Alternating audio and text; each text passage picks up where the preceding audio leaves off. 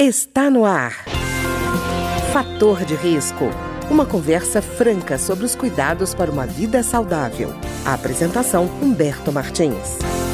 Olá, no programa de hoje nós vamos conversar sobre o chamado efeito placebo.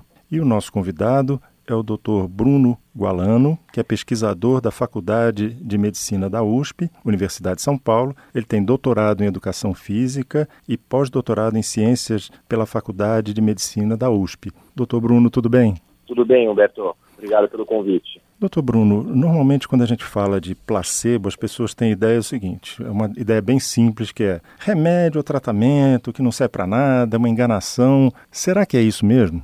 Então, na verdade, é, as pessoas têm exatamente essa visão do que é o efeito placebo, que é uma visão que não tem um respaldo científico. Né? Hoje nós já sabemos que o efeito placebo é genuíno, mas é difícil a gente entender esse conceito realmente, porque as substâncias contém placebo são aquelas que é, não têm uma atividade, não têm uma substância ativa. Né? No uhum. entanto, mesmo sem a substância ativa, quando a gente passa por uma intervenção placebo, isso desencadeia uma resposta que é genuína, uma resposta que é psicológica, neurológica, biológica também. Quer dizer, existe alteração fisiológica registrada, né? não é só uma questão motivacional. Não? Pois é, esse é um, uh, um, outro mito que existe, né? Que tudo passa pela expectativa. Nós sabemos que não é só expectativa. A expectativa é importante, né? O efeito psicológico do placebo é importante, ou seja, crer que algo vai acontecer desencadeia uma resposta que é perceptível, mas essa resposta não passa só pela questão psicológica, né? Essa resposta se manifesta também de uma maneira fisiológica, biológica. Existem marcadores biológicos que podem ser medidos em decorrência de uma intervenção que é supostamente inerte, que não tem uma substância ativa. Então, a gente pode dizer com segurança, hoje a literatura científica mostra isso muito bem, que o efeito placebo é uma combinação de respostas psicológicas e fisiológicas também.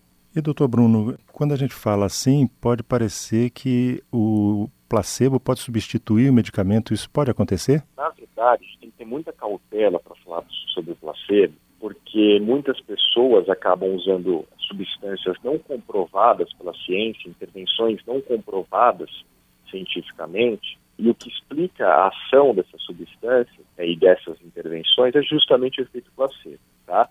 Então, em nenhum momento a gente pode substituir um tratamento que foi validado cientificamente, por exemplo, um medicamento é, alopático, exerce uma, um, um efeito palpável, né, importante, terapêutico, por uma substância placebo. Então eu vou uhum. começar a citar alguns exemplos para o ouvinte entender um pouquinho melhor o que eu quero dizer, sem nenhum preconceito com a escolha das intervenções que as pessoas têm. Certo. Então, um caso típico placebo, que é bastante notório, é com a homeopatia. A gente sabe que o efeito da homeopatia existe, ele é genuíno. Né? Muitas pessoas reportam esse efeito. O que a ciência mostra, no entanto, é que o efeito da homeopatia equivale ao do placebo, tá certo? Certo. Então, o efeito da homeopatia existe, mas ele pode ser atribuído ao efeito placebo. Então são duas coisas distintas. Existe o efeito, mas é o efeito placebo. O que certo. a gente é, fala sempre é o seguinte: o efeito placebo ele explica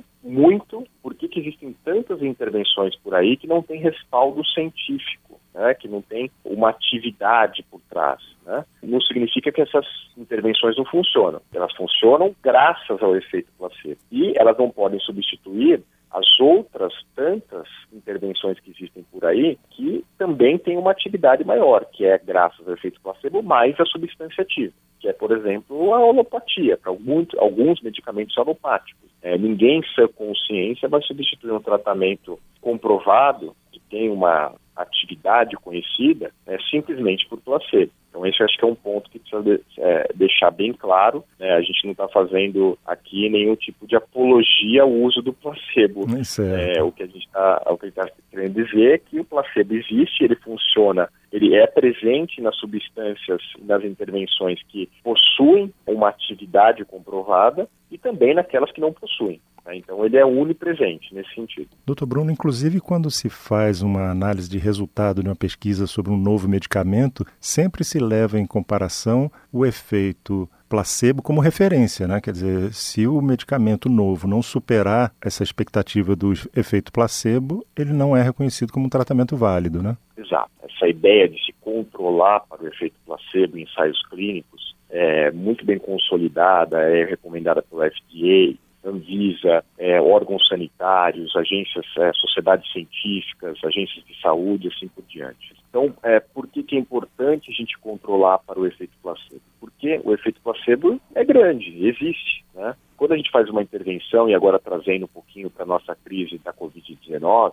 quando a gente faz uma intervenção medicamentosa, por exemplo, sem o grupo placebo, as pessoas têm expectativas. Né? O cuidado médico, o cuidado da equipe, a expectativa do paciente. Então, olha só que interessante. Quem trata influencia em quem é tratado. É, a expectativa de quem é tratado também influencia no desfecho, no resultado do tratamento. Então, essa interação, né, que os pesquisadores da área chamam de contexto psicoambiental, influencia na resposta ao tratamento. A única maneira de a gente anular essa expectativa toda, que não diz respeito de nenhuma maneira à substância ativa que está sendo testada, é usando um grupo placebo. Então, o uhum. resultado da eficácia de um medicamento, por exemplo, né, no tratamento da Covid-19, vai ser basicamente é, o efeito da droga em questão, da intervenção em questão, menos o efeito do placebo. Daí que a gente tira a eficácia de uma intervenção terapêutica. Doutor Bruno, é, existe um perfil do paciente que pode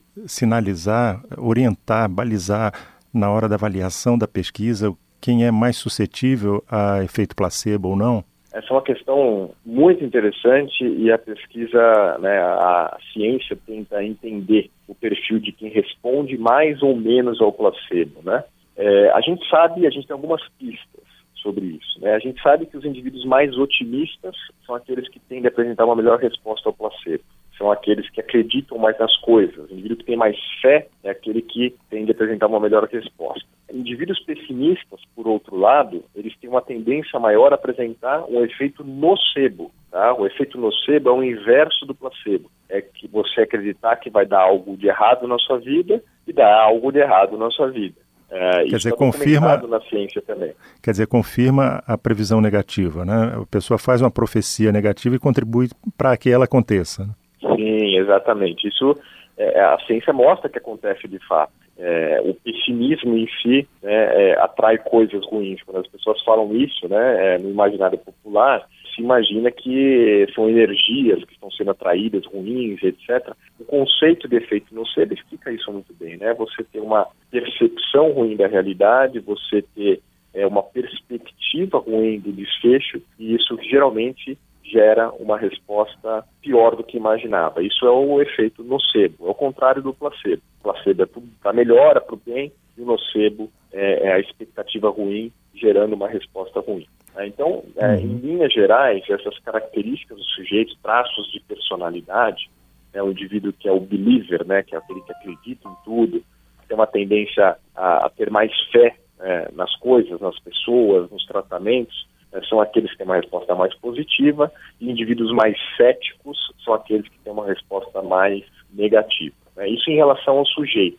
Como eu disse, Humberto, existem uma série de fatores que determinam a resposta ao placebo. Então, por exemplo, a própria intervenção. Olha só que interessante. Se você consome uma cápsula de cor vermelha, a resposta ao placebo tende a ser maior. Se você recebe uma cápsula da cor azul, tá, e vamos considerar que não tem nada nessas duas cápsulas, tem certo. farinha ali, né, não uhum. tem nada. A resposta costuma ser mais calmante. Se você recebe uma substância placebo injetada, a resposta costuma ser maior. Se você recebe via oral, a resposta costuma ser menor. Se a substância é mais cara, a resposta placebo é maior. Se a substância é mais barata, a resposta placebo é menor. Né? Então, todos esses fatores influenciam no efeito placebo.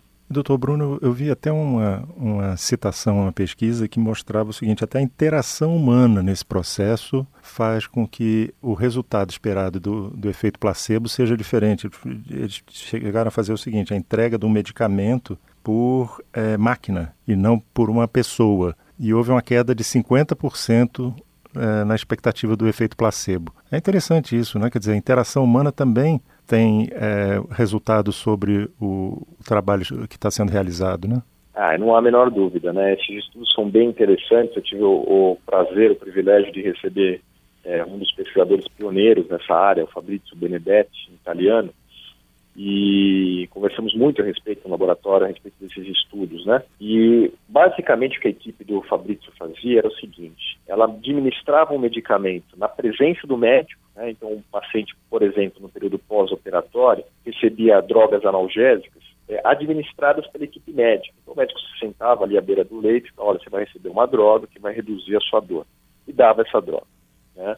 E havia uma redução de dor importante, X, né?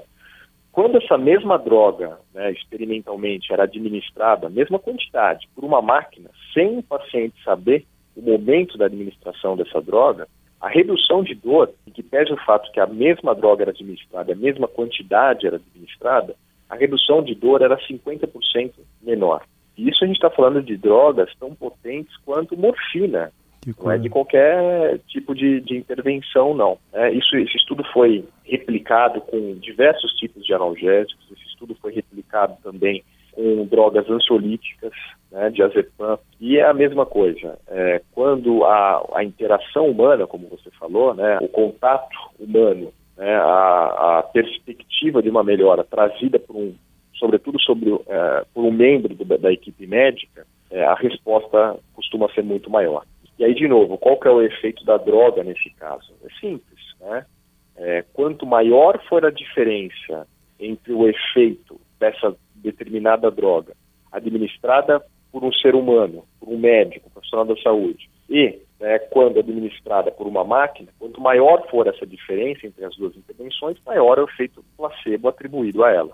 Então, essa é uma outra forma que existe, experimental, bastante elegante, para você determinar o efeito placebo. Quer dizer, doutor Bruno, a gente percebe então que mesmo com todos os cuidados, a, a medicina não é uma ciência exata, né? A gente não pode ter expectativa do mesmo resultado sobre um, um, uma, um, grupo grande de pessoas, porque vai haver diferença entre elas, inclusive por conta do efeito placebo. Né? Perfeito, é, eu acho que essa é uma conclusão importante. É, um dos princípios da medicina, da ciência biológica como um todo, é a variabilidade individual. Né? E a gente sabe hoje que um dos fatores que explicam a variabilidade individual, entre muitos, né, genética principalmente, mas o efeito placebo também. Né? Então, como o indivíduo reage a determinada intervenção, quais eram as expectativas prévias, as experiências prévias com aquela intervenção, histórico de vida do indivíduo, é o que a gente chama de condicionamento, aquela determinada intervenção, tudo isso vai interferir na resposta terapêutica.